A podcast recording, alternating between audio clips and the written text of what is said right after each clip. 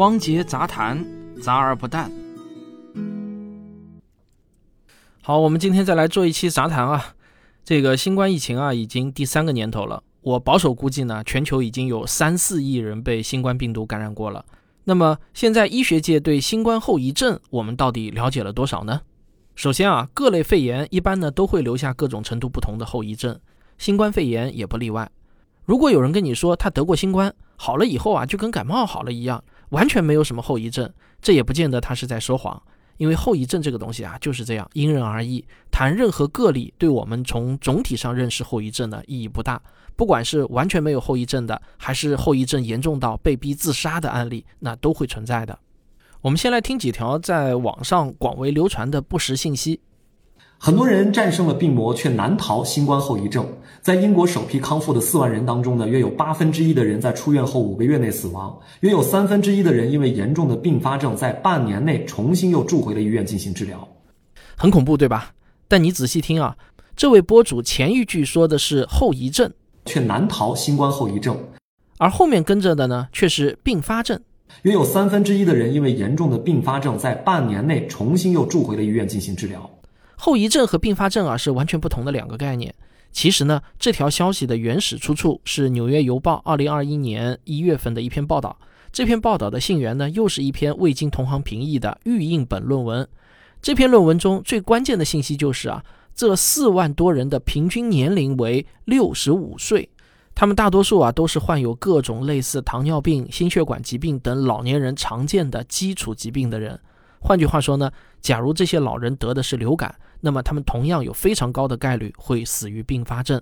并发症和后遗症呢是两个不同的研究领域，不是我们今天的主题啊，因此呢也就不扩展开来多谈。好，我们再来听下一条。国际顶级的医学杂志《柳叶刀》发表了一项研究，一年的时间跟踪了一千两百七十六名从武汉金银潭医院出院的新冠患者，结果就发现，尽管大部分患者恢复以后呢，能够基本正常的生活，但是健康状况对比正常人来说呢，差了很多，包括抑郁、睡眠障碍、脱发、味觉和嗅觉的缺失、头疼、关节疼，部分患者呢还存在心血管损伤的迹象，甚至呢还有部分患者出现了生殖障碍，听着也很可怕，对吧？但真的有这么可怕吗？《柳叶刀》这篇论文啊是真实存在的，但这位主播呢就是不告诉你，该论文最后的总结是这样写的：在一年的随访期间，大多数新冠患者的身体功能都得到了很好的恢复，并且已经恢复了原来的工作和生活。另外呢，这一千二百七十六人的年龄中位数啊是五十九岁，这也是属于本身呢就很容易出现抑郁、睡眠障碍、脱发等常见的中老年人症状的人群。主播呢还把论文中的原文在康复期间面临更高的心血管疾病风险夸大为部分患者呢还存在心血管损伤的迹象，他还深深的造出了一个很恐怖的，还有部分患者出现了生殖障碍啊，论文中啊根本没有提到。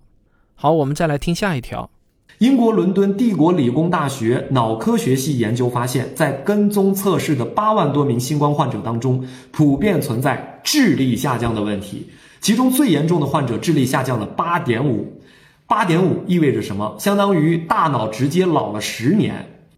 这项研究确实是存在的，我找到了主播提到的这项研究的论文。但是啊，注意，论文的结论是，新冠愈后的认知能力下降程度与患病时肺炎的症状严重程度成正比。至于主播说的什么最严重的下降了八点五，大脑直接老了十岁的说法，那又是主播自己的创造。这项研究呢，确实是确认了，在被新冠病毒感染后的一年左右时间，患者的认知能力会受到不小的影响。但由于跟踪的时间很短，这些人的恢复情况，论文并没有提到。暂时性的下降和永久性的下降，那又是完全不同的两个概念，对吧？尽管我经常说啊，对于医学来说，个案的意义都不大。但是我下面要给大家听的一个个案，你会听得特别的惊悚，所以呢，我忍不住放给大家听一下。美国佛罗里达的一位患者，新冠治愈之后患上了一种极其罕见的后遗症，叫巨舌症，就是他的舌头在不断的长大。后来医生呢没办法切除了他部分舌头，才逐渐让他恢复了进食、说话的能力。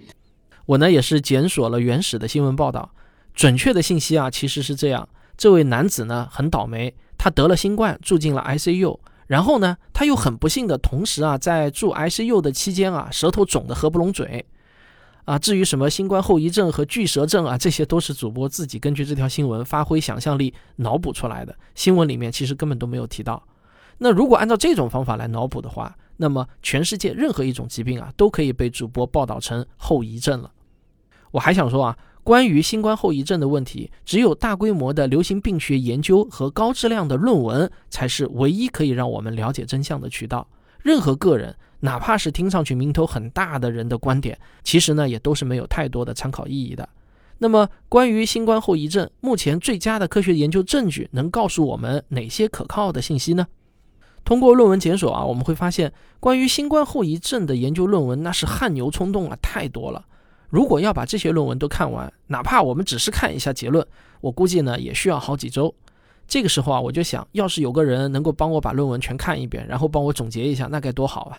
实际上，面对这种某一个研究对象存在大量论文的情况，有一种叫做综合荟萃分析的论文，就是相当于有一个这样的研究者帮你做总结。二零二一年的八月份，《自然》杂志旗下的科学报告发表了一篇关于新冠后遗症研究的荟萃分析论文。研究者呢，就从一万八千二百五十一份论文中，最终筛选出了十五篇发表于二零二零年的高质量研究论文。这些研究一共涉及四万七千九百一十名患者，年龄呢也是涵盖十七到八十七岁。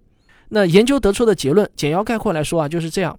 百分之八十的人会在新冠肺炎康复后的数周到数月内，至少呢会出现一项后遗症。最常见的五种后遗症是疲劳占百分之五十八，头痛占百分之四十四，注意力障碍百分之二十七。脱发百分之二十五和呼吸困难百分之二十四。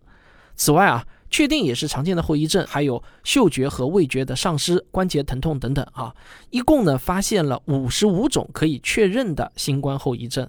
但遗憾的是呢，这篇论文没有提到这些后遗症会持续多久，有多大的可能性会终身伴随等等这些我很关心的数据。不过要请大家注意，这篇论文呢虽然发表在二零二一年的八月份。但研究的其实是二零二一年一月一日之前的病例，换句话说，它的研究对象基本上啊都是新冠比较原始的那些毒株，并不是现在在全球占主导地位的奥密克戎毒株。新冠的早期毒株啊，实际上都已经从地球上基本消失了。我们现在即便被新冠病毒感染，其实呢已经和论文的研究对象啊有了很大的差异，但毕竟呢还是新冠病毒。参考价值肯定是有的，只是我们需要更新、更好的研究。我能查到的最新一篇高质量论文是二零二二年三月八日发表在《自然》杂志上的一篇论文。这项研究发现啊，新冠感染后会对人的大脑组织结构产生可见的变化。准确的说呢，就是新冠患者的大脑皮质层的厚度会下降百分之一左右。研究者找到了七百八十五名五十一至八十一岁之间，在新冠流行之前就留有大脑扫描图像的人。这些人中有四百零一名曾经被新冠病毒感染过，另外三百八十四名呢则没有。这样啊，就形成了很好的对照组。然后啊，再次对这些人的大脑进行扫描，就可以统计分析出新冠患者的大脑是否发生了改变。我估计呢，听到这里啊，有些细心的人会想。这样似乎呢，还是只能证明有相关性，不能证明有因果性啊。这一点呢，研究者其实也想到了。因此呢，该论文详细阐述了他们是如何排除干扰因素，确定因果关系的。这篇论文最终能在《自然》杂志上发表，那我觉得可信度啊还是比较高的。但遗憾的是啊，这项研究依然无法告诉我们，这些人的大脑皮层是永久性的变薄了呢，还是暂时性的？要回答这些问题啊，我们显然还需要更多的时间。但是呢，我又看到一个好消息。二零二零年三月九日发表的一篇论文说，之前的一些研究说新冠后遗症包括二型糖尿病，但最新研究表明啊，这种后遗症很可能是暂时性的，因为已经有百分之四十的人啊，在跟踪随访期间呢就完全恢复健康了。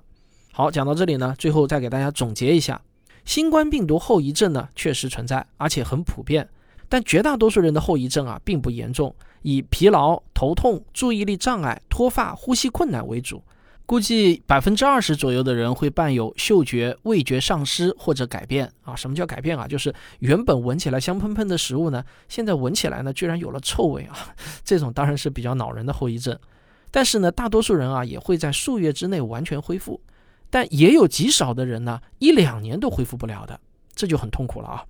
在患上新冠之后的若干时间，人的认知能力呢也会有所下降，而且年龄越大，下降的越多。但是长期影响啊，还有待更多的证据。好了，以上这些呢，差不多就是截止到二零二二年的三月份，我们对新冠后遗症的了解程度。我始终认为啊，消除恐慌最好的办法是告诉人们真相。为了让大家更加重视防护，用夸大的不实信息来恐吓群众。最终呢，并不能起到好的效果，很有可能啊，反而会适得其反。我国现在呢，正面临与奥密克戎决战的关键时刻，每一个中国人现在啊，都无法置身事外。我在上海，我家小区周围啊，已经出现了很多被封控的小区或者楼宇，小区呢，已经通知我们全员测核酸了。而且今天上海的所有中小学以及幼儿园啊，也都停课了。我呢，是有一个强烈的预感啊，可能很快我家也会进入到闭环管理范围。我已经做好了心理和物资上的 双重准备，也希望大家能够做好。我觉得呢，作为一个个体，在这场人类与病毒的世纪对决中，我能够主动积极做到的就是啊，打疫苗，减少流动，还有呢，就是帮助大家寻找真相，减少恐慌。好了，这就是本期节目，我们下期再见。